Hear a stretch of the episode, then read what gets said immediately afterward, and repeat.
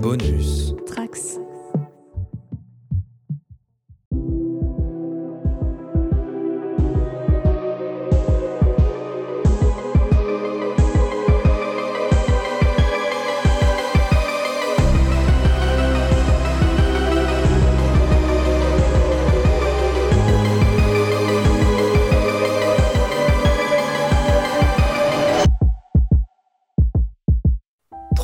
Et dernière vidéo sur les thèmes de cette nouvelle édition du festival Court-Métrange. Euh, cette fois-ci, on va parler possession démoniaque, encore une fois euh, avec l'équipe Spoilers, avec Briac et, Guillaume qui sont là pour nous parler de, de séries télé. Comme on vous l'a déjà dit, euh, on va parler principalement de séries. On va évoquer des films, ne vous inquiétez pas, et même plus que ça, j'imagine, euh, avec en, en compagnie de l'équipe de Court-Métrange avec Cyrielle et Steven. On va peut-être s'éloigner un petit peu du côté euh, enfer, flamme, euh, corne sur le front, etc. Puisque on va pouvoir parler de fantômes et, toutes sortes euh, de choses. Donc, euh, possession démoniaque, à mon sens, euh, c'est quand même des trois, c'est peut-être le plus large en fait, parce que possession, ça, ça peut aller chercher vers des choses qui peuvent être très concrètes, addiction, etc., etc. Et dans le fantastique complet. Donc, on comprend assez bien pourquoi est-ce que vous l'avez ajouté en dernière position de de, des thèmes de cette 17e édition. Et quand je parle du, justement de, de, de type de possession euh, et, et de fantômes, moi je pense à, à la série que tu as choisie, Cyrielle, qui est euh, The Haunting of Hill House, que je n'ai pas vu en entier. Cyrielle n'est pas contente Ouais, ouais, que je ouais, n'ai pas vu en entier cette série. Tu n'as pas vu euh, cette, cette saison? Parce qu'il Alors. y a- bon, y a, y a deux, voilà, que, comme tu dis, c'est une, une série d'anthologie. euh, tu, tu aurais pu aller au bout de la première quand même. hein. Alors, Cyrielle, Cyrielle, j'ai sincèrement voulu la regarder et c'est la même raison pour laquelle je n'ai pas regardé American Horror Story. Parce que, j'ai peur, Cyrielle. J'ai très très peur. c'est la vérité. Exemple, Briac ici présent m'a indiqué dans cette série, un des trucs qui m'a vraiment donné envie de la voir, c'est que, c'est pas un spoil j'imagine, mais dans chaque épisode sont cachées des entités. Voilà, des, des- dans le décor, que vous pouvez passer complètement à côté. Et moi, de savoir ça, a fait que j'ai regardé la série et j'étais euh, très enthousiaste à l'idée de trouver c'est bon donc ça peut être un visage euh, derrière une fenêtre dans un coin c'est des choses qui, qui, qui ne sont pas là pour euh, voilà c'est pas des choses euh, indispensables à la série. Et euh, j'ai dû voir quatre épisodes. Voilà bah, à chaque fois que je l'ai trouvé en fait j'étais pas du tout content parce que j'étais comme ça dans l'écran. Là je le trouve. Peur de ma vie arrêt cardiaque. Voilà, ça a été un petit peu compliqué à regarder tout seul, donc malheureusement j'ai été assez faible, euh, j'en suis désolé, mais ça ne m'a pas empêché de comprendre beaucoup de qualités que peut avoir cette série, parce que ce Haunting of Hill House, tu vas le développer j'imagine, mais parle d'une famille qui est dans une maison, et dans cette maison il se passe des choses euh, terribles de type fantomatique, de type horrifique, euh, c'est pas forcément la chose la plus la plus originale qu'on peut voir. Alors peut-être en série, j'en sais rien, mais des centaines, des milliers de films explorent ce, thème-là, et Haunting of Hill House arrive à tirer quand même son épingle du jeu. Ouais, bien sûr, euh, The Hunting of the Hill House. Donc, comme tu, tu es complètement pardonné hein, d'avoir les jetons dans cette série, c'est une série qui euh, qui arrive, je pense, à, à merveille à foutre les jetons et que du coup qui remplit re- relativement bien son pari, même si évidemment le propos principal de cette série n'est pas du tout de simplement être effrayante, mais l'univers est très dur. Hein. L'univers est vraiment très dur. Euh, mais je, je laisserai aussi euh, la parole à Steven sur cette série. euh, Oui. Ce que, je voulais dire, c'est qu'elle présentait un immense avantage, cette série, c'est qu'elle euh, compresse, elle contient, elle rassemble quasiment la thématique du diable, des enfers et de la possession démoniaque. Voilà. Donc, euh, elle présente énormément, énormément- la série ultime pour qu'on m'étrange finalement. euh. en quelque sorte, oui. Pour cette année, ouais. Mm. Donc cette série est créée euh, et réalisée en grande partie par Mike Flanagan, à qui on doit euh, de façon très récente euh, la suite de Shining, donc Doctor Sleep. Évidemment, il y a un parallèle évident à faire avec Shining, mais je, je reviendrai sur cette question. Comme il y a un parallèle évident à faire avec La Maison du Diable de Robert Wise, mais là je laisserai Ste- Steven s'exprimer sur cette question, puisque The Hunting of the Hill House est euh, à l'origine une œuvre littéraire anglaise qui s'appelle euh, The Hill House, je crois tout simplement, qui du coup a donné l'adaptation cinématographique La Maison du Diable et qui là très récemment a donné cette superbe et j'insiste sur ce terme superbe série qui est directement une adaptation de du livre. The Hunting of the Hill House est un montage parallèle qui raconte l'histoire de trois sœurs et de frères entre leur vie actuellement et leur enfance dans cette fameuse maison donc qui s'appelle les Crane je crois. Oui, ça, ça, doit être ça. Je l'ai pas, je l'ai pas revu récemment, hein, mais je l'ai tellement dévoré cette série que ça est encore relativement bien ancré dans ma tête. Euh, donc la famille s'installe dans une nouvelle maison, le but étant de la retaper puis de la revendre. Euh, et la fratrie va commencer à entretenir une relation euh, diabolique avec cette maison, où l'on découvre au fur et à mesure de ce fameux montage euh, parallèle, on découvre ce, ce, cette relation diabolique que les personnages entretiennent avec la maison au fur et à mesure entre leur enfance et leur vie actuelle. Euh, le, montage et euh, le rythme de cette série est particulièrement intéressant pour ça, c'est-à-dire que, euh, comme ça s'est déjà vu évidemment, la série commence un peu avec sa fin, et on va revenir sur pourquoi on en est arrivé là, qu'est-ce qui s'est passé, et justement développer tout un panel de personnages très forts en comprenant et leur enfance dans cette maison et qui y sont à l'heure actuelle. Euh, donc là, on est vraiment, et c'est pour ça que je faisais le parallèle avec Shining, on est vraiment dans un lieu qui est possédé par une source, une énergie diabolique. Il n'y aura jamais aucune explication sur pourquoi, pour qui, comment. Quelques bribes d'explications quand même qui vont finir par euh, par nous être données euh, à la fin de la saison, mais peu importe, c'est pas tellement l'intérêt. mais en tout cas, il y a des manifestations surnaturelles et horrifiques effectivement, euh, qui, euh, qui, qui se mettent en place sur chacun des enfants et surtout stylisés et personnalisés en fonction de la personnalité de chacun des enfants, ce qui va les poursuivre durant toute leur vie euh, d'adultes jusqu'à ce qu'ils finissent par revenir dans cette maison euh, pour, euh, pour entre guillemets s'exorciser. ce qu'ils n'arriveront pas très bien à faire par ailleurs. La maison les attire systématiquement, vient les chercher dans leur vie d'adultes, essaye de les dévorer et c'est d'ailleurs le nœud euh, un peu apparent de l'intrigue principale, puisque Neil, la cadette, euh, revient dans cette maison et euh, c'est pas un divulgachage extrême, puisque si je dis pas de bêtises, on le découvre au premier épisode, elle s'y suicide. et la, saison va dérouler l'histoire, va raconter pourquoi elle fait ça, comment elle fait ça, qu'est-ce qui s'est passé pour cette famille dans cette maison.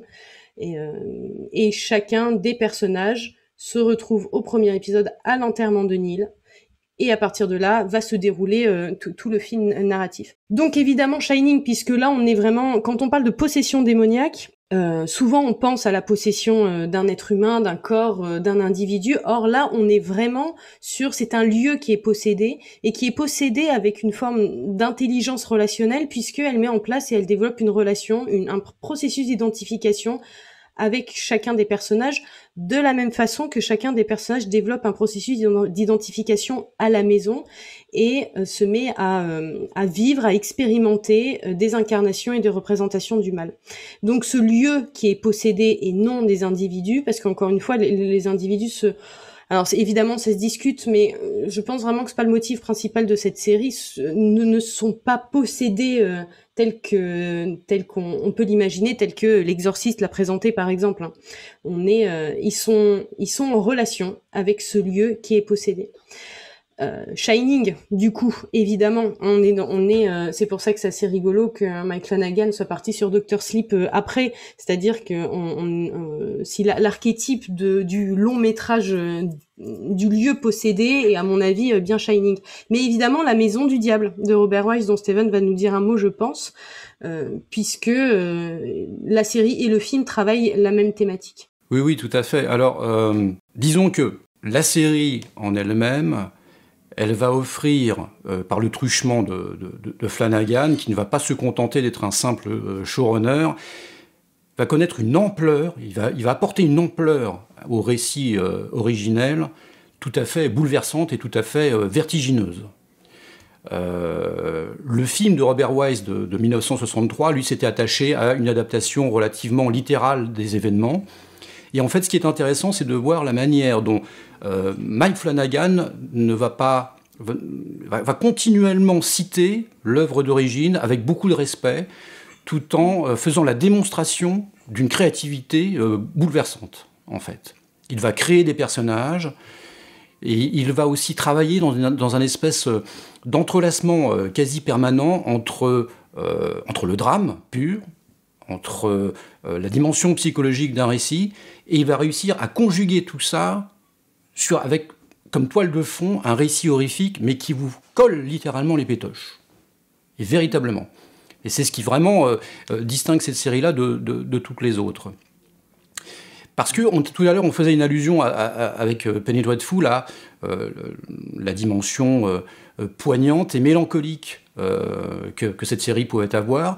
Là, en l'occurrence, on va parler de tristesse une tristesse évidemment euh, euh, ludique, une, tristesse récréative qu'on va prendre plaisir à, goûter, hein, ça c'est absolument, évident. C'est l'aventure d'un traumatisme familial en fait qu'il va refabriquer, c'est l'aventure du traumatisme d'une fratrie, c'est la manière dont ces êtres vont réussir à se reconstruire en tant qu'adultes après l'expérience euh, de, la mort de la mère, de leur mère, qui était une figure hiératique très importante, et comment ils vont parvenir à se reconstruire et effectivement à exorciser une part du problème qu'ils portent avec eux. Parce qu'en plus, l'expérience de la mort de la mère, dans des conditions absolument épouvantables, cette expérience-là est très imprécise. Il y a une amnésie qui les a frappés et qui va les empêcher, euh, qui va les neutraliser, les entraver dans leur développement, dans leur épanouissement, mais ils ne vont jamais parvenir à, mettre le doigt dessus, sinon évidemment euh, dans les derniers épisodes.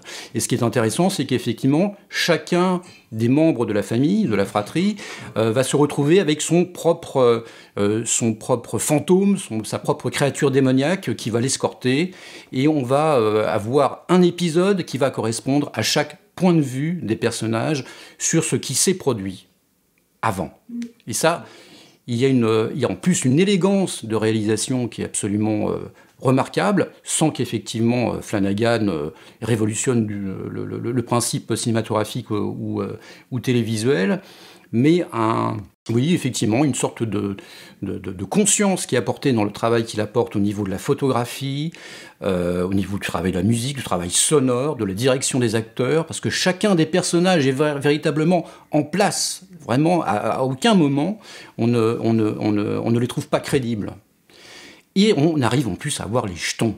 Et ça, c'est quand même quelque chose euh, qui, qui, qui, qui, est notable. Parce que Dieu sait si on en consomme de l'horreur, nous du côté de Courmétrange en tout cas, de l'horrifique. Et là, en l'occurrence, là, ça marche. Et il y a une empathie absolument euh, fabuleuse qui s'organise, qui se crée entre le spectateur et chacun de ces personnages-là. C'est une série qui prend du temps, c'est un temps dont avait besoin Flanagan de toute façon, parce qu'avant il était un, réalisateur qui était un, bon faiseur, un bon exécutant.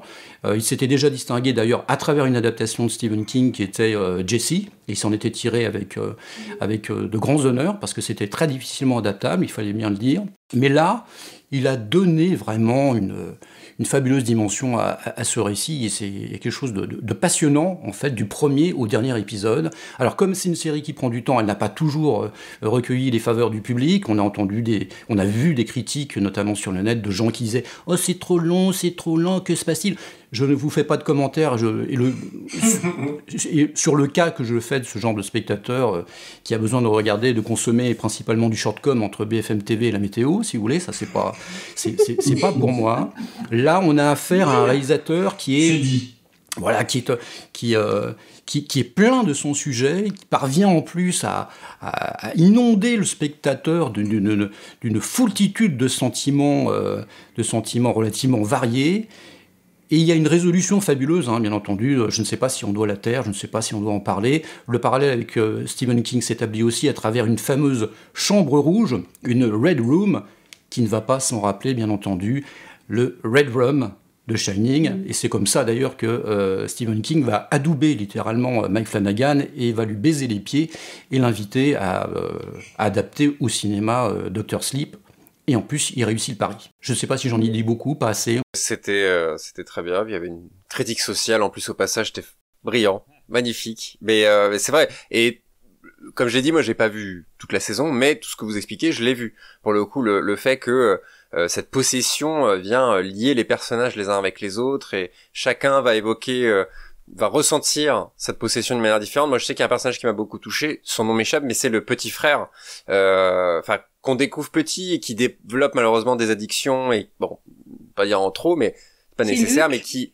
Je crois, c'est Luc. Luc, ouais, c'est ça, mm. c'est ça, et qui est très très touchant en fait, qui est très touchant parce que on le sent subir euh, tout ça.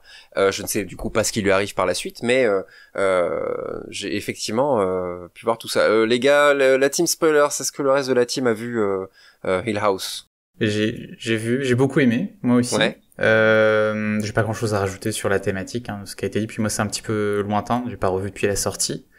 Euh, bah, 2018, moi, ça me paraissait plus récent, tu vois, mine de rien. Parce que, bon, je l'ai vu euh, plus tard. Mais, la, seconde saison était déjà sortie. Pour euh, pour aller totalement au sens de ce que disait Steven, c'est que alors moi, je n'étais pas forcément plus fan de la mise en scène que ça ou de la manière de gérer Fantôme, même si ça fonctionne bien. Par contre, effectivement, là où ils ont, il a vraiment réussi son pari, c'est euh, d'exploiter le format série pour décupler l'émotion. Parce que tu te dis bon bah ce qu'on peut faire dans une série qu'on peut pas faire dans un film c'est d'avoir d'accompagner ces personnages sur le long terme. Et je pense que ça a rajouté quelque chose là vraiment au récit de, de, de Maison Hantée de connaître vraiment la vie de ces de ces différents personnages. Et en particulier il y a un épisode moi où vraiment qu'on où il y a les enjeux émotionnels et horrifiques qui se rejoignent. Donc je vais pas le spoiler, mais ceux qui ont vu comprendront, c'est celui sur la Bent Neck Lady, où on comprend d'où elle vient, d'où vient ce fantôme en particulier, et qui nous fait complètement voir différemment tout le parcours de vie justement d'un personnage, et qui allie vraiment les deux. Quoi. Il y a une tragédie qui se joue et qui, fait se lier les enjeux émotionnels et horrifiques et c'est assez génial et c'est vraiment moi c'est mon épisode préféré de, la série. Ouais, ouais, il est complètement fascinant. Ben pour les francophones, euh, c'est la dame au cou tordu. Euh, qui, euh, qui effectivement euh, implique une dimension. Donc c'est pareil, pas l'idée comme c'est une série assez récente, on, bien qu'elle ait une deuxième saison maintenant, mais essayez de pas de creuser dans le détail, mais ça montre la l'omniprésence, l'omniscience de ce schéma de possession là euh, qu'on retrouve aussi un peu dans Shining, hein, mais euh, c'est-à-dire qu'il s'affranchit complètement du temps, c'est-à-dire que on a on, a une, une déconstruction temporelle totale. cette la question de l'obsession, de la pardon, de la possession de cette maison n'a rien à voir avec un fil d'histoire de ils sont petits, ils grandissent, ils sont possédés. ça va beaucoup plus loin et ça vient déstructurer tout ça. et on a et là où effectivement la, série est quand même très fascinante en dehors de foutre les jetons. Effectivement, moi il y a eu des soirs où j'étais pas fière, mais je suis un peu ah. habituée, c'est passé. C'est pas moi. Euh, il y a... Non mais c'est vrai que comme Steven le disait, en plus, euh, en plus de faire frissonner, elle est profondément triste aussi. Pas simplement sur l'histoire euh, qui est triste, c'est effectivement la, façon dont le, dont le sujet est traité et, et, en permanence nourri par une forme de tristesse latence, comme ça, de mélancolie et de tristesse. Et et tous les personnages ont un lien à la mort qui est évidemment extrêmement fort. Euh, et c'est distillé dans les récits, c'est des clins d'œil perpétuels sur euh, la place euh, omniprésente de la mort dans la vie. J'enfonce une porte ouverte encore, mais qu'il aille raconter, qu'il aille décrit, qu'il aille distillé de façon très intelligente dans la vie de chacun de ces personnages-là, entre sur des choses aussi simples hein, que que la, sœur aînée et, et croque-mort on n'est pas obligé d'aller beaucoup plus loin que ça, mais en fait, ces, ces clins d'œil sont perpétuels dans la série pour réussir à construire une forme d'architecture un peu universelle euh, de notre rapport à la mort et de ce que ça fait euh, de nous en tant qu'être humain. Et là où la série est complètement fascinante, et Briac, je te rejoins, et Steven aussi évidemment, sur évidemment que, le, que cette série a besoin de temps, parce que le, le vrai enjeu de cette série est bien entendu l'évolution psychologique. C'est-à-dire que là aussi, on, tombe sur des sur d'un presque un essai un peu universaliste de euh, ils ont vécu un drame. Là, il s'avère que c'est euh, une maison qui est possédée, mais ça peut être le drame de n'importe quel individu dans cette planète sur cette planète et de voir le, traitement, l'implication psychologique de ce drame d'enfance euh, dans la construction euh, fantasmée d'un personnage fictif. J'ai mis beaucoup d'adjectifs dans cette phrase, mais non, mais c'était c'était très clair, ouais, ouais. Donc et, là, on a quelque chose de, de très fort et de très beau, avec évidemment plein, encore une fois, hein, de, de, de motifs assez universels, euh, l'addiction, euh, le déni, le scepticisme. Tous les personnages sont plus ou moins sceptiques à un moment, refusent euh, essayent de rationaliser ce, cette expérience-là. Il y il y arrive parfois, etc. Il y a, c'est une richesse d'écriture assez impressionnante. Moi, ça faisait longtemps que j'avais pas vu quelque chose d'aussi beau. Et on a un motif de possession qui est particulièrement intéressant parce que il est euh, très vite dépassé. Euh, la maison est un personnage comme ça l'est, euh, bien entendu. Les lieux sont très souvent des personnages, mais la maison est un personnage très fort. Et en fait, très vite, elle devient prétexte à développer tellement plus de choses, tout en gardant la beauté et le soin de la réalisation et de, sa place dans le récit pour qu'elle reste un élément euh, métaphoriquement très fort, mais visuellement euh, superbe. Oui, la, nature diabolique de la maison est d'ailleurs questionnée aussi, parce qu'elle n'est, somme toute, on peut aussi conclure qu'elle n'est ni bonne ni mauvaise. Elle a des intentions troubles, étranges. Elle a cette euh, capacité de faire voyager les personnages à, travers, à travers le temps. Donc la, structuration du récit, elle n'est pas, elle est, vraiment à dessein, elle n'est pas, elle est pas gratuite on a une expérience du temps qui d'ailleurs va être euh, euh, rapporté par, la, par le personnage de Nell, qui va réapparaître un peu plus tard sous sa forme fantomatique et qui va euh, exposer une, une, fois pour toutes euh, le fondement de tout ça. Le temps n'est pas continu, le temps n'est pas une succession de dominos qui s'écroulent les uns derrière les autres. En fait, on est environné, entouré par le temps, et c'est pour ça que le temps vient visiter les personnages quand ils sont enfants par, des, par le truchement de, de choses que je ne révélerai pas gardons un peu de, de mystère sur cette série. Euh, à mettre sur votre liste euh, impérativement euh, et à commenter avec nous à l'occasion si vous n'êtes pas d'accord sur euh, le, le, côté brillantissime de cette série, mais à mettre sur la liste en tout cas. Et je vais mettre sur la liste, euh, la transition est parfaite puisque je vais avoir un problème avec la série qui arrive, euh, dont on va parler, puisque c'est la série que je suis en train de regarder et euh, la personne qui va nous en parler m'a prévenu euh, que ça va spoiler sévère, voilà, comme on dit dans le milieu. Euh, et je n'ai pas du tout envie, donc je vais vivre la même expérience que certains et certaines spectateurs, spectatrices qui, qui vont regarder nos vidéos aujourd'hui. Euh, il s'agit de Twin Peaks. Euh, J'ai fait mon maximum pour regarder euh, le maximum d'épisodes possibles. J'en ai, vu beaucoup, mais je n'ai pas vu la saison 3. Et euh, Briac, c'est de toi que je parlais, tu, tu m'as prévenu que tu allais euh, spoiler en partie cette saison-là. Donc euh, oui. il va, il va s'y passer beaucoup de choses. Je ferai un, un, un, signe de la main quand je t'indiquerai que je vais parler de la troisième saison et ça servira aussi à nos spectateurs s'ils veulent éventuellement... Ou la fin de la 2, hein. Tu sais où j'en suis, tu sais où j'en suis rendu. Normalement, je ne vais pas toucher à la 2 Enfin, la fin de la 2, mais par contre la 3, oui. Je vais te révéler voilà. des choses. Donc si vous me voyez jeter comme ça d'un coup d'un seul mon, mon casque, euh, ne m'en ne, ne m'en tenez pas rigueur.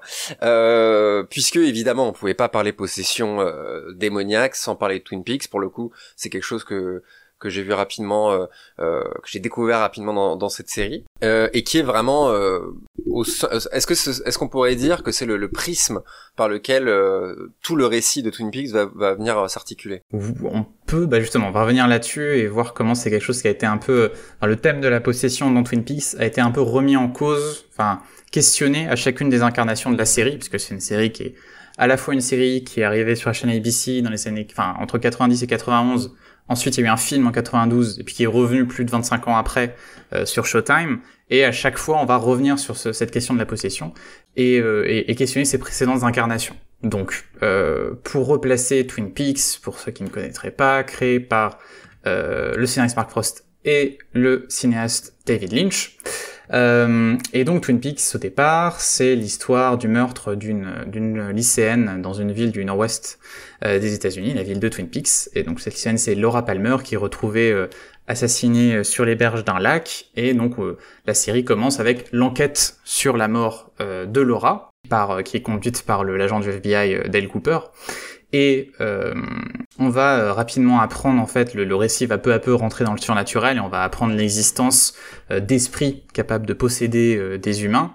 Et on va nous révéler, spoilers du coup pour ceux qui n'auraient pas vu Twin Peaks, je préviens, euh, que Laura a été en fait tuée par son père Leland, qui la violait depuis ses 12 ans, et surtout qu'en fait Leland était possédé par un esprit euh, démoniaque euh, appelé Bob, et qui aurait donc euh, guidé sa main. Alors la première chose intéressante, c'est que moi en tant que spectateur, c'est une de mes résolutions préférées d'une intrigue policière, parce que le problème d'une intrigue policière en général, c'est qu'à partir du moment où on vous révèle le, la fin du mystère, toute la fiction perd de son intérêt. Enfin, il y a un truc qui s'essouffle, toute la tension qu'elle générait disparaît. Or là, le côté génial de Twin Peaks, c'est qu'en dissipant ce mystère, ils vont en révéler un autre, qui est encore plus imposant et au cours duquel elle va peu à peu se reconfigurer. Euh, c'est l'existence de ces esprits et d'autres mondes dans lesquels ils transitent, qui vont devenir ensuite euh, le moteur narratif principal de Twin Peaks sur sa troisième saison, etc. Mais c'est une révélation qui n'est pas sans conséquence au niveau éthique, au niveau des représentations, parce qu'en fait, elle va euh, déresponsabiliser euh, le tueur. On déresponsabilise Leland Palmer, on dit bah en fait c'est pas ce qui a été possédé, c'est pas sa faute à Leland. Et euh, donc ça c'est quelque chose, euh, je vous invite, j'en parle un petit peu, mais à lire par exemple les ce qu'a pu écrire euh, Sarah Actuel là-dessus, entre autres. Euh, et on a carrément un dialogue dans la série où on évoque ça, où après avoir décou après avoir découvert donc la culpabilité de Leland et l'existence de Bob, les personnages sont non mais c'est pas possible, il l'avait, il était dans sa tête en fait, il l'a inventé. Et un autre qui dit bah tu trouves ça plus facile de penser qu'un père pourrait violer et tuer sa propre fille? Enfin ah, ouais c'est vrai. Et on dirait presque un dialogue des scénaristes et on sait pas à quel point ils ont pas osé aller jusqu'au bout de ce qu'ils racontaient ou si on leur a forcé la main euh, par la, chaîne à pu leur dire non, il faut quand même rajouter quelque chose. Euh, mais toujours est-il qu'il y a une espèce de dissonance entre les thèmes de Twin Peaks et ce récit qui va finalement excuser euh, le tueur. Or, ça, ça va être complètement renversé par le film de 1992, Firewalk With Me. Donc, pour rappeler, avant tout, faut savoir que Twin Peaks, c'est enfin, grand récit de Twin Peaks, au-delà de l'enquête de, sur la mort de Laura, c'est les révélations du mal derrière une façade. C'est quelque chose que Lynch avait déjà fait donc dans Blue Velvet. Pour ceux qui ont vu Blue Velvet, le premier plan, c'est enfin dans la première scène, on voit le, le, gazon impeccable d'une banlieue américaine et on va, on va rentrer peu à peu dans ce gazon et voir des insectes qui grouillent à l'intérieur. Et Twin Peaks, c'est grosso modo la même chose à l'échelle d'une série. Donc, euh, Twin Peaks a l'air d'être une ville euh, idyllique et en fait va, qui va dévoiler qu'elle a, c'est un monde sordide qui est le, revers de son décor bourgeois, avec de la prostitution adolescente, des drogues, de l'inceste, du coup. Euh, un monde où on va voir bah, des notables qui sont des prédateurs sexuels, donc euh, c'est le cas donc, par du père de, de, de, Laura. Et là où dans la série, il fallait que le personnage donc de Dale Cooper, l'enquêteur, parvienne à voir derrière la façade affable de Leland Palmer l'esprit Bob, euh, Laura, elle, en fait, donc qui est l'héroïne du film qui se déroule donc dans les, les, derniers jours qui mènent à sa mort, et donc qui adopte son point de vue. Laura, elle, on va comprendre qu'en fait, elle a toujours su qu'elle était violée par Bob, et elle découvre, elle comprend dans le film que Bob est aussi son père. Et donc le, le film renverse euh, la, la, tout ce qui va être la, la, la, question de la culpabilité en montrant que Leland est aussi, on peut considérer qu'il est coupable aussi. Euh, et comme euh, Laura doit voir euh, son père derrière Bob, même si bon, c'est pour en mourir, Twin Peaks nous enjoint aussi à voir dans ce film-là où se cache le mal, et pour cela à finalement sacrifier la vision idéalisée qu'on peut avoir de Twin Peaks. Il nous montre que c'était finalement qu'une illusion, ou en tout cas une première impression, et nous montrer la vérité de ce qu'a pu vivre Laura et de ce qui est le vrai visage de Twin Peaks. Le deuxième cas intéressant de possession intervient dans la troisième saison, et donc, dans cette troisième saison, on a une nouvelle menace, une nouvelle entité qui est introduite qui s'appelle Judy, qui a été évoquée brièvement dans le film et qui est ensuite détaillée dans, cette troisième saison qui s'appelle The Return. Euh, et Judy, on va comprendre que c'est l'origine du mal dans Twin Peaks et aussi la mère de Bob. Et on va nous suggérer, alors je vais pas revenir, il y a tout un débat là-dessus, mais on suggère qu'en fait, elle aussi possède quelqu'un qu'on connaît dans la série, et ce quelqu'un, c'est la mère de Laura, Sarah Palmer. Et là, on peut se poser une question, euh, pourquoi? Genre, quel, quel, sens ça aurait par rapport au reste du discours de la série que euh, Sarah Palmer soit elle aussi euh, possédée. Euh, et pour ça, il faut se pencher en fait sur la forme même de cette troisième saison et son ton très différent. Euh, donc, The Return change beaucoup au niveau formel et aussi beaucoup plus sombre que les deux premières saisons de la série, ce qui a pu parfois décevoir aussi euh, une partie du public hein, qui attendait un retour au Twin Peaks qu'il connaissait. Et justement, la, la série joue de ça, c'est-à-dire que c'est délibérément quelque chose de très différent. Et va même, il va même y avoir des scènes qui font référence aux anciennes saisons de Twin Peaks, qui vont utiliser les anciennes musiques et, euh, et qui te disent ah on pourrait peut-être, mais non, on va pas pouvoir vraiment revenir à Twin Peaks.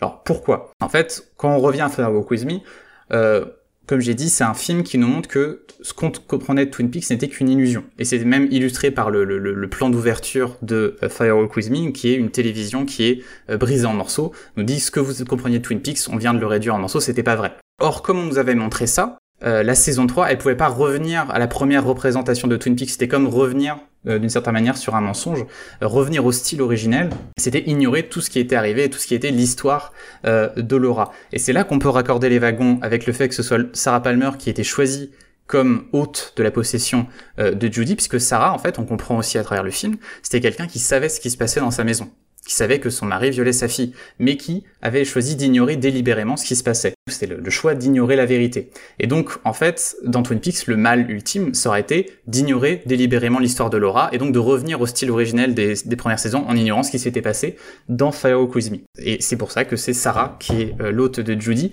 et que dans la dernière séquence de la série, justement, on va voir que c'est la capacité à se souvenir qui va permettre de vaincre ce personnage, enfin cette entité maléfique qui est Judy. donc voilà pourquoi Twin Peaks, pour moi, c'est un exemple intéressant d'utilisation de la, de, la possession, puisque chacune des possessions qu'elle met en scène est remise en cause euh, et euh, à chacune de ses incarnations. Et ces remises en cause sont aussi illustrées formellement à travers l'évolution du récit euh, de la série. Voilà. Bah, merci Briac pour cette avis. Je suis un peu bouleversé par ce que tu viens de nous raconter sur cette saison 3. Euh, Guillaume, tu n'as pas vu cette saison 3 si je ne m'abuse. Euh... Alors, je n'ai pas vu du tout Twin Peaks, mais euh, j'ai une faculté incroyable qui est celle d'oublier très rapidement les ressorts scénaristiques de choses. Et donc, je regarderai Twin Peaks un jour et je suis sûr que ça ne me gâchera pas particulièrement l'expérience. De toute façon, tout ce que dit Briac au sujet de la série me donne un petit peu plus tous les jours envie de la regarder. Donc euh, voilà, ça me va très bien comme, euh, comme pacte. Et on l'a, euh, série, elle l'avait dit euh, tout à l'heure, mais euh, une série ne repose pas sur des spoils, ça va pas vous gâcher la série. Effectivement, il y a des choses auxquelles vous allez pouvoir vous attendre puisque vous le savez déjà, mais voilà, en l'occurrence Twin Peaks, on a parlé de de l'élan de, de, de, du meurtre, etc. Mais moi, j'ai vécu exactement ça quand j'ai vu la série, de me dire, ok, donc c'est lui qui a tué sa fille, mais là, il reste quand même une saison, euh, une bonne dizaine d'épisodes en plus. Qu'est-ce qu'est-ce que cette série a encore à nous raconter? Et euh, c'est déjà une, une, euh, une immense une immense qualité et qui en plus est complètement dans, dans notre thème. Est-ce que la team court-métrange cette fois-ci a quelque chose à rajouter sur sur Twin Peaks? C'est vrai que c'est le terrain le terrain de, de, de, jeu privilégié de notre ami Briac. On aurait du mal à s'y aventurer de notre côté ce que j'aurais envie de dire simplement par rapport à la saison 3, c'est qu'il y a aussi un caractère un peu poignant, puisqu'il y a un grand nombre d'années qui nous, euh, qui nous distancie euh, de, de, la première production. Il y a quelque chose en plus de profondément nostalgique, parce que les personnages sont ou vieillissants ou sont morts, tout simplement parce que les acteurs sont morts, ils n'y figurent mmh. plus. Et il y a un rapport affectif très très euh, très important qui se qui se déclenche entre le spectateur et et, euh, et, et, la série à partir du moment où il a accepté les, les, les codes et les principes euh, narratifs très très spécifiques de l'ami David Lynch, hein, qui n'est pas qui est relativement obscur, je pense, à bien des égards. Voilà, je ne sais pas trop que dire de plus. C'est une série magnifique et absolument immanquable câble. Ça fait beaucoup d'immanquables ce soir, euh, Steven. Label court métrange. Ouais, mais Twin Peaks quand même, euh, faut regarder. bah c'est oui, c'est les, les, fondements de, de, beaucoup beaucoup de séries que mm. qu'on regarde et beaucoup de séries qu'on a dû euh, évoquer euh, dans ces vidéos aujourd'hui. Hein, donc euh, mm. évidemment c'était euh, c'était un, un immanquable. Voilà, que nous n'avons pas manqué. Du coup, c'est parfait. Guillaume, tu vas achever ces, ces, ces petits tours de table euh, des séries avec une série bien plus moderne, cette fois, enfin, non, non, bien plus récente, Briac. C'est pas une attaque. Pose euh, euh, toujours sur le thème de la possession, bien évidemment. Euh, de quelle série est-ce que tu veux nous parler? Ouais, j'avais envie de faire un petit pas de côté euh, par rapport au thème de la possession démoniaque euh, à proprement parler, puisque j'avais envie de vous parler de Sense8 et de Lovecraft Country, qui euh, dans les deux cas manipulent, on va dire, la thématique de la possession, mais à des fins positive ou en tout cas euh, à travers euh, euh, un processus qui va permettre aux personnages de s'améliorer ou de d'en apprendre plus sur eux-mêmes et donc pas forcément de le subir parce que c'est vrai que dans la série fantastique on va dire même celle très abordable je pensais notamment à, à Charmed hein, où il y a plusieurs épisodes qui possèdent des exemples de possession où les héroïnes euh, du coup soit effectivement deviennent tout d'un coup méchantes ou alors euh, deviennent tout d'un coup euh, plus extraverties qu'elles ne le sont. On va dire c'est souvent des ressorts comme ça presque comiques la possession euh, qui peut y avoir aussi dans ces séries euh, un peu plus divertissantes on va dire. Et ça m'intéressait de voir si d'autres séries faisaient un usage différent de cette possession et, et pourquoi elles le faisaient en fait. Donc, Charmed. Oui, non, j'avais, j'avais fini avec cette mini parenthèse. Donc on va commencer par Sense8, euh, série euh, créée par euh, Lana Wachowski entre autres sur Netflix en, en, 2015 avec deux saisons plus un, épisode spécial au compteur. Série un peu malmenée malheureusement, elle a fait partie un peu de ces séries Netflix qui ont montré un peu la créativité de la plateforme à ses débuts et puis qui ont aussi je pense mis à rude épreuve la confiance que pouvait avoir Netflix envers ses, ses créateurs puisque le dernier épisode est clairement rushé par rapport à ce que Lana Wachowski voulait faire euh, avec euh, Sense8. Euh, quoi qu'il en soit, Sense8, donc c'est une série qui met en scène huit personnes, hein, les fameux Sense8, qui se découvrent la capacité de communiquer ensemble à travers l'espace, pas le temps, mais l'espace, puisque ces huit personnes sont dans différents pays du monde, l'Europe, l'Asie, l'Afrique, les États-Unis. Et au-delà de pouvoir communiquer, ils peuvent partager leurs émotions et aussi leurs compétences. Et c'est une série qui, du coup, va voir des scènes où les personnages vont euh, prendre possession les uns des autres au fur et à mesure de certaines moments, euh, de certaines euh, situations où euh, l'un ou l'autre va avoir besoin des compétences de l'un ou l'autre, qui de la, qui de, l'un va avoir besoin des compétences plutôt, on va dire, de combat à main nue, l'autre des compétences plutôt informatiques, biologiques, etc., etc. Et dans cette série, évidemment, on va avoir des antagonistes qui possèdent eux aussi cette capacité de pouvoir pénétrer comme ça à l'intérieur de la sphère privée euh, émotionnelle de, des personnes. Et euh, toute la série va raconter un petit peu le combat finalement que va mener ce groupe ce, euh, de, huit personnes, ce cluster. c'est assez rigolo de voir que ce terme est utilisé. de huit personnes pour se défaire de cette chasse à l'homme dont ils font, euh, dont ils sont les victimes.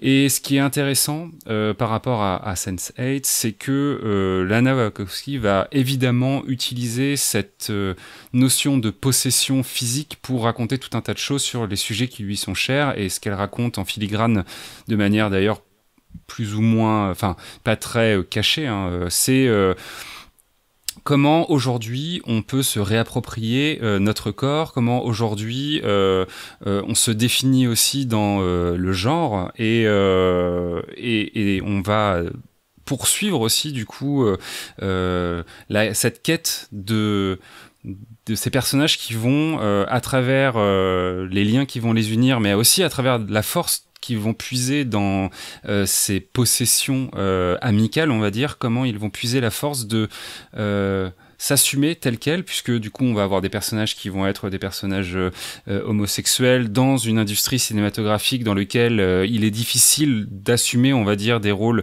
virilistes, alors que à côté de ça on a une sexualité qui potentiellement pourrait euh, être mal vu euh, de cet univers. De l'autre côté, on va suivre euh, une femme transgenre qui, là aussi, du coup, a fort affaire avec des parents qui ne la soutiennent pas dans cette, cette transition.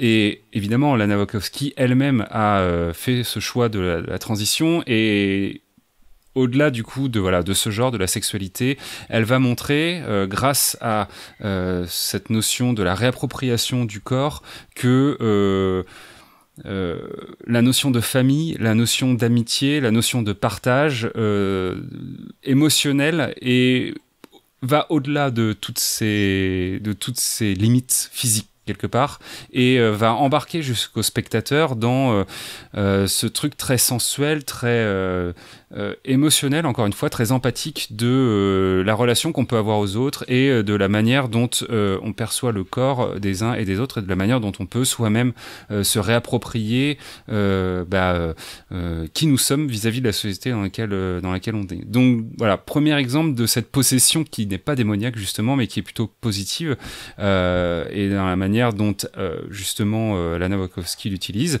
Euh, d'ailleurs, clairement il y a aussi un discours dans le fait que les antagonistes de la série veulent à tout prix pénétrer dans les sphères de cette de ce groupe de huit personnes et comment ils vont retourner ces huit personnes vont retourner bah, en, y perdant quelque chose mais cette capacité là pour justement aussi réaffirmer tout ça auprès euh, de l'antagoniste en lui-même l'enfermant dans la représentation quelque part qu'il a de lui-même euh, vers la fin de la série. Donc euh, voilà, il y a tout un discours qui est super intéressant. Et l'autre série que je voulais citer par rapport à ce cas un petit peu twisté de la possession, on va dire, c'était la série assez récente Lovecraft Country. Donc malheureusement deux séries annulées dont je vais parler, produites du coup, enfin diffusées sur HBO, série de Misha Green, série qui va donc mettre en valeur un casting composé de noirs américains, qui va raconter l'histoire de ces personnages autant du coup de la ségrégation aux États-Unis, qui va montrer euh, le principe de Misha Green dans la série, issu d'un livre, mais ce qu'elle va vraiment vouloir faire dans cette série, c'est euh, comment, euh, du coup, la culture noire américaine peut se réapproprier les mythes de la culture pop et euh, les grandes figures, on va dire, euh, euh, du, du, genre fantastique, du genre de la science-fiction, etc. Et il y a deux épisodes en particulier, un dont je pourrais parler, mais finalement je pense que Hill House le fait beaucoup mieux, c'est l'épisode 3 qui va parler d'une maison hantée, mais avec le petit twist c'est un, épisode assez classique, on va dire, de maison hantée, où les personnages vont se rendre compte petit à petit que donc il se passe des phénomènes incroyables, enfin des phénomènes euh, étranges, voire dangereux, qui fait que la maison se retourne contre eux, mais dont on va comprendre à la fin que euh, les revenants qui hantent cette maison sont euh, donc euh, d'origine nord-américaine et qu'ils ont eux-mêmes été, ils sont décédés des suites de tortures ignobles que va leur avoir fait subir le propriétaire de la maison. Et le petit twist, c'est qu'à la fin, en fait, le personnage de Letty, qui est une des héroïnes de la série, va vraiment embrasser cette possession de la maison pour s'en faire une force et va, euh, en comprenant quelque part l'héritage que lui lègue cette maison, cet héritage de souffrance, etc., va pouvoir triompher du vrai mal qui est à l'intérieur de la maison. Du coup, c'est assez intéressant de voir que finalement, la maison, elle est possédée, mais qu'elle n'est pas possédée euh, par euh, des entités on va dire réellement maléfiques, mais qu'elle cache derrière l'histoire de la maison la réelle entité maléfique qu'il faut combattre. combattre. mais ce dont je voulais parler par rapport à la possession était plutôt l'épisode 5, ou euh, qui va d'ailleurs du coup recouper avec certains thèmes euh, de, de court puisque là c'est donc la sœur de Letty, Ruby, qui euh, à un moment donné dans la série va faire un pacte avec un personnage qui s'appelle William. Décidément, les William sont toujours des personnages peut-être un petit peu bizarres, un petit peu maléfiques, un petit peu torturés. C'est étrange. Ruby donc va conclure un pacte avec un personnage dont on va comprendre aussi d'ailleurs qu'il est plus ou moins, en tout cas pas démoniaque, mais voilà, il y a quelque chose en rapport avec aussi toute cette frange là qui est intéressante mais va conclure ce pacte pour euh, pouvoir posséder ce qu'elle n'a pas, puisque elle va euh, demander à pouvoir posséder hum, le physique d'une femme blanche. Ruby est donc une femme nord-américaine et donc euh, elle se heurte à la société de cette époque-là, à la ségrégation et donc malheureusement, elle, n'ose pas et elle ne peut pas euh, postuler à certains postes euh, d'un point de vue professionnel. Et donc, elle pense que euh, en investissant les traits d'une femme blanche, elle va pouvoir comme ça bénéficier de tous les avantages que peut lui procurer ce statut dans la société, dans la société des années 50-60. Et ce que j'ai trouvé intéressant, intéressant dans ce discours, c'est que au début, Ruby va être ravie en fait de cette position. Évidemment, du coup, ça va lui permettre d'avoir ce travail. En plus, ça va lui permettre d'avoir euh, un rapport privilégié avec le directeur euh, de cet endroit. Donc c'est une sorte de magasin qui euh, un peu type euh, Galerie Lafayette, on va dire, pour le franciser, mais dans lequel il y a beaucoup d'articles de, cosmétiques, de mode, etc. Euh, et elle va s'y faire une place, elle va se faire respecter pour ses capacités, puisqu'elle ne change pas de personnalité, donc c'est son savoir et c'est ses capacités qu'elle va pouvoir mettre en, avant à travers donc cette apparence blanche. Mais en fait, ce qui est intéressant, c'est de voir que Michel Green, petit à petit, va montrer que le personnage de Ruby, au bout d'un moment, va comprendre qu'en faisant ça, en, possédant euh, ce, visage-là, elle va petit à petit trahir qui elle est vraiment et euh, se rendre compte que finalement euh, le but qu'elle vise ne peut pas se faire à travers l'assimilation de la culture, on va dire euh, majoritaire à cette époque-là, puisqu'en faisant ça, elle va euh, trahir qui elle est, elle va se trahir elle-même, elle va elle, va trahir ses siens, elle va comprendre à l'issue de toute cette cette épreuve, hein, puisque à chaque fois pour passer du statut de noire américaine au statut de blanche, on va dire la série là fait office, enfin montre des scènes très body horror avec une peau qui s'écorche et c'est là où il y a toute la force de cette scène-là, c'est que euh, elle va à la fin, euh, même si au fur et à mesure des épisodes et vers la fin de la série, euh, elle va l'utiliser comme un pouvoir entre guillemets, et je trouve qu'à ce moment-là, il y a quelque chose qui est un petit peu dénaturé par rapport au propos de l'épisode 5, mais en tout cas dans l'épisode 5, il va y avoir une scène où elle va vraiment avoir un acte de délivrance de cette peau blanche en s'arrachant cette peau, en, en, effectuant une vraie mue en fait, pour renaître quelque part. C'est quelque chose qu'on retrouve régulièrement dans plein d'œuvres de fiction, mais personnage qui évidemment va passer plusieurs étapes, étapes pour renaître et pour euh, assumer complètement euh, euh, qui elle est. Et du coup, je trouvais que c'était intéressant comme possession qui n'était pas tant intellectuelle que physique même si ça la faisait mûrir aussi d'un point de vue euh, évidemment euh, psychologique, quoi, en tout cas, euh, éthique, morale, mais qu'on avait aussi un vrai rapport à la possession physique, à cette espèce de peau qui, bah, dont il fallait se débarrasser ou, investir.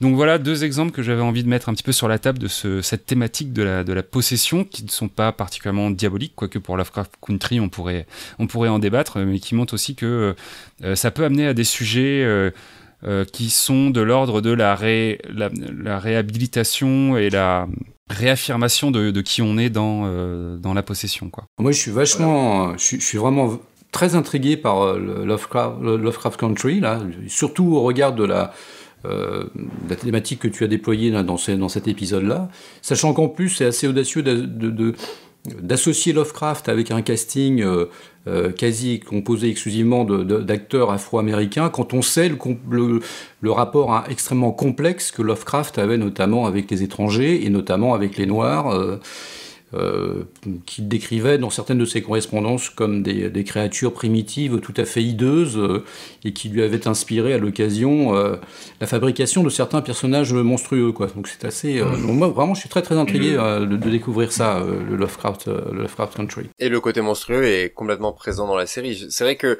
Là où c'est aussi lié à Twin Peaks, c'est la possession physique, comme vous l'avez dit, donc vos deux exemples se rejoignent un petit peu là-dessus.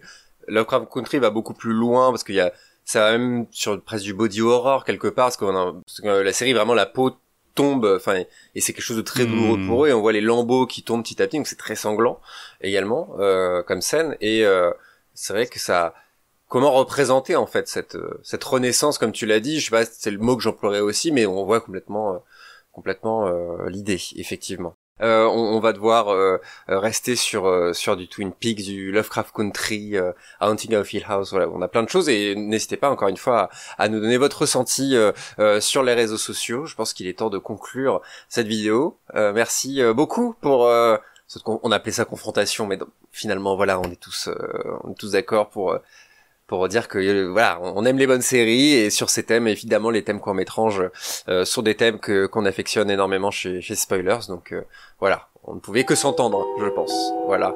Merci à toutes et à tous et à bientôt. Merci. Merci CHP. Merci. Salut.